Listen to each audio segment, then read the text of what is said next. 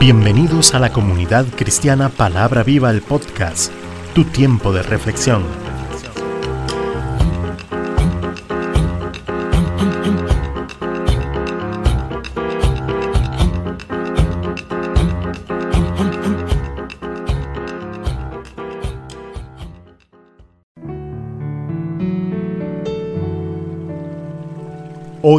Con Cecilia Alpizar.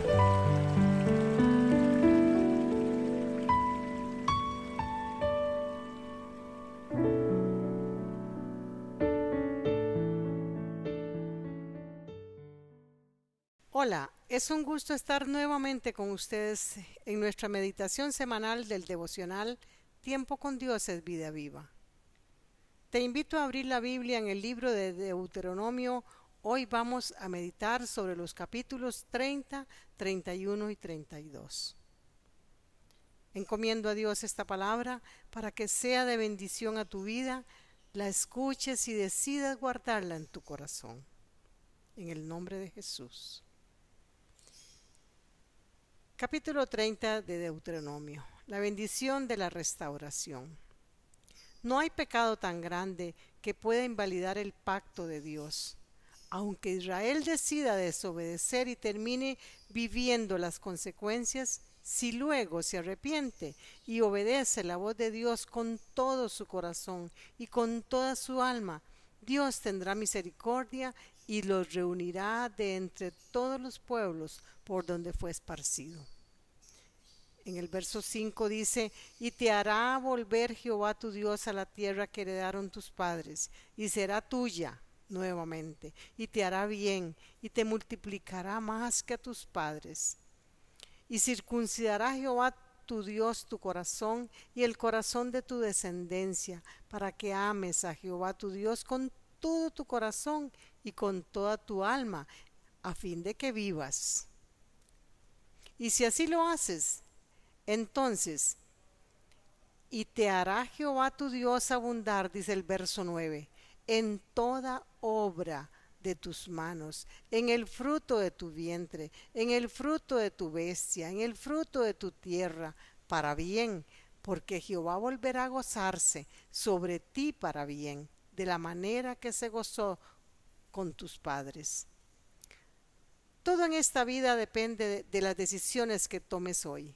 En el verso 11 Moisés le dice que en esta ley que Dios les manda a obedecer no es imposible de cumplir, ni está lejos, está en cada uno de nosotros, en su corazón para creerla y en la boca para confesarla. Dice el verso 14, porque muy cerca de ti está la palabra, en tu boca y en tu corazón para que la cumplas.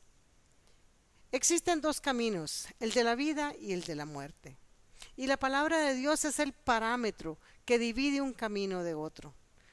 Si obedecemos a ella, tendremos vida y bendición, pero estaremos expuestos a la maldición y a la muerte si desobedecemos.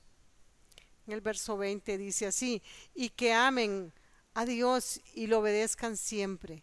De ustedes depende que vivan muchos años en el territorio que Él prometió a Abraham, Isaac y a Jacob, los antepasados de ustedes. La vida, el bienestar, el futuro y la esperanza no dependen de la capacidad que tengas económicamente ni del poder que poseas, sino de la obediencia a Dios y tener gozo eterno y salvación en Cristo capítulo 31.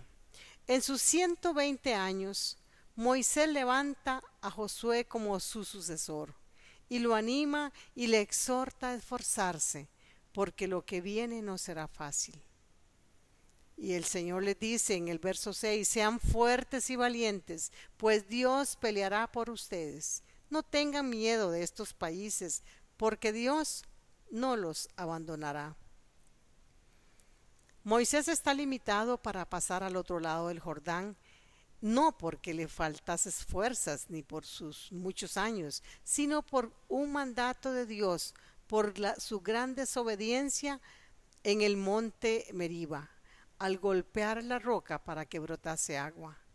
Esto eh, lo encontramos en números 20 eh, del 2 al 13. Él había guiado a Israel por 40 años y a pesar de ser un gran líder y el único que conocía a todo Israel, debía ser reemplazado por Josué. No olvidemos que era Dios y seguiría siendo Dios quien guiaría a Israel. Era tiempo en que el pueblo de Dios debería esforzarse y cobrar ánimo para continuar el camino.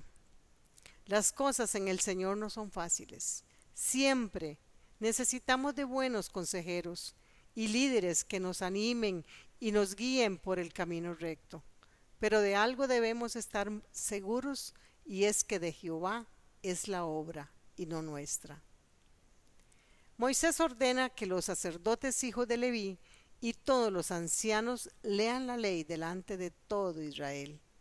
Dice el verso 12, harás congregar al pueblo, varones y mujeres y niños, y tus extranjeros que estuvieren, que estuvieren en tus ciudades, para que oigan y aprendan y teman a Jehová vuestro Dios y cuiden de cumplir todas las palabras de esta ley. Observemos este versículo detenidamente. Es un mandato que lleva implícitas varias acciones que te van a llevar al éxito. Dice, dice así, oigan, aprendan y cuiden de cumplir cada una de estas palabras. No basta con oír, hermano y mi hermana que me escucha. Hay que creer para aprender y perseverar hasta el final para lograr el objetivo que es la vida eterna. Finalmente, Dios le dice a Moisés y a Josué que a pesar de la advertencia hacia la obediencia, el pueblo se apartaría e iría tras la idolatría y la desobediencia, invalidando así el pacto y Dios escondería el rostro de ellos y serían consumidos. Veamos el verso 16. Y Jehová dijo a Moisés, He aquí, Tú vas a dormir con tus padres, y este pueblo se levantará y fornicará tras los dioses ajenos de la tierra a donde va para estar en medio de ella, y me dejará e invalidará mi pacto que he concertado con él. Es muy importante que los mensajes que vienen de Dios no sean solo verbales, deben escribirse, para que puedan recordarse de generación a generación. Dios le manda a Moisés que escriba un cántico y se lo enseñe a los hijos de Israel, que le será por testimonio contra ellos cuando les ocurra males y angustias. Moisés entonces ordena también colocar esta ley al lado del arca del pacto y que sirva de testimonio contra el pueblo. Dice el verso 21, y cuando les vinieren muchos males y angustias, entonces este cántico responderá en su cara como testigo, pues será recordado por la boca de sus descendientes, porque yo conozco lo que se proponen de antemano, antes que los introduzca en la tierra que juré darles. Dios conoce nuestros pensamientos y lo más profundo del corazón. A Dios nadie le engaña y debemos tener siempre presente esta gran verdad. Capítulo 32. Habló Moisés a oídos de todo el pueblo las palabras de este cántico que lo encontramos en los versos del 1 al 43 del capítulo 32, en el que hace parte de la renovación del pacto pues busca la consagración de su pueblo y anuncia el futuro de Israel. Proclama que Dios es la roca y cuya obra es perfecta y sus caminos rectos. A su pueblo rodeó, dice también, mira qué lindo, a su pueblo rodeó, lo instruyó, lo guardó como a la niña de sus ojos, lo alimentó con lo mejor del fruto de la tierra y su protección fue admirable, como lo vemos en el verso 11. Como el águila que excita su nidada, revolotea sobre sus pollos, extiende sus alas, los toma, los lleva sobre sus plumas de una manera preciosa. A pesar de ser advertido esta generación, pronto olvidaría todo esto, comportándose de manera torcida y perversa, y pagando con mal al, a su padre que lo sustentó con todo bien. No supieron agradecer ni aprovechar la gracia manifiesta de Dios y que hoy, por medio de Jesucristo, se nos ofrece también a ti y a mí para vida eterna.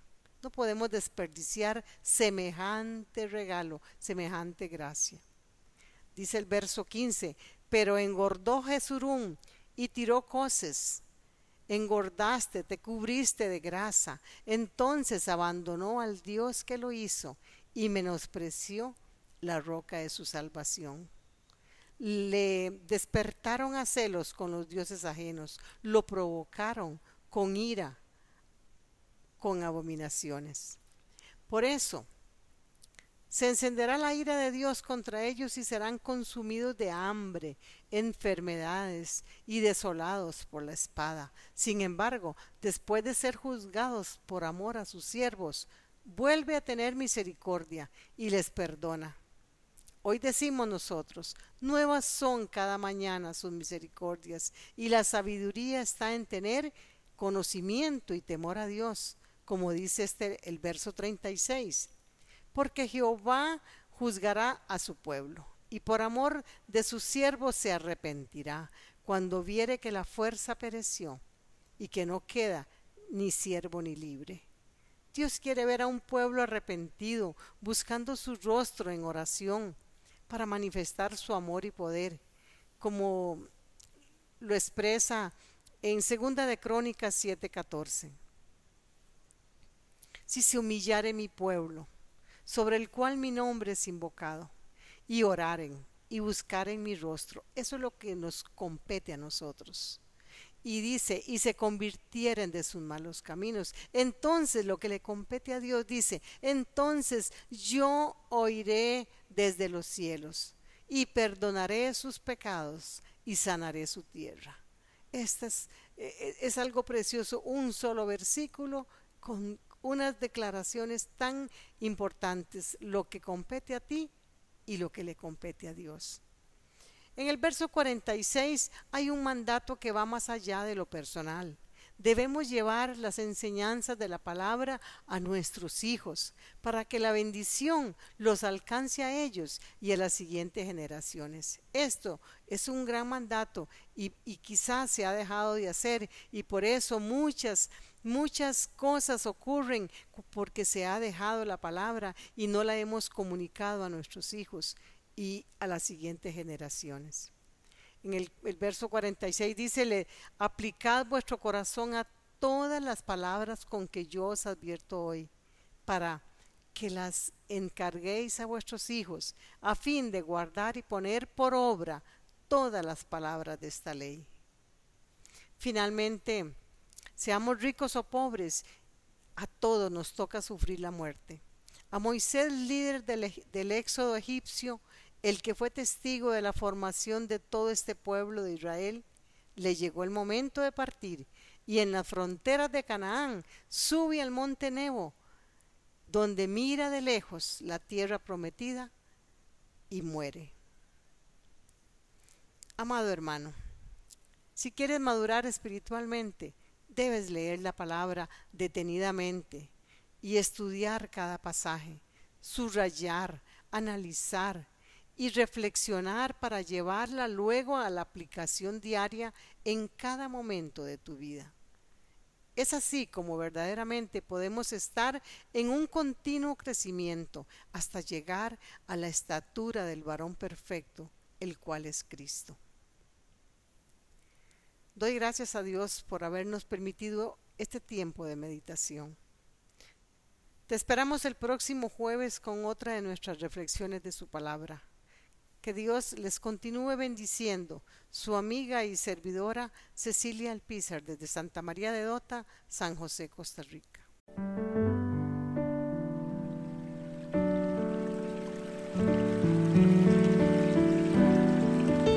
Comunidad Cristiana Palabra Viva Todos los derechos reservados.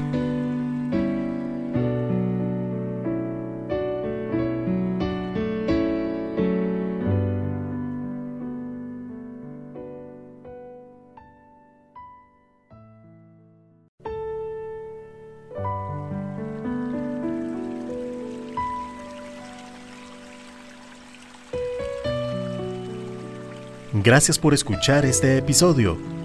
Si te ha gustado no olvides compartirlo y valorarnos en nuestro correo electrónico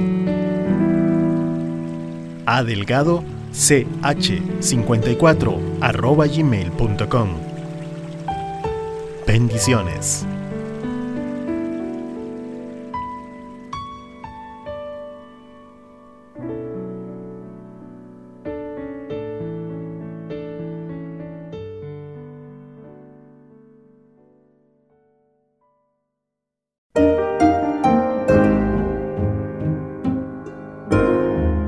Hermano y hermana, no olvides estar haciendo tu devocional.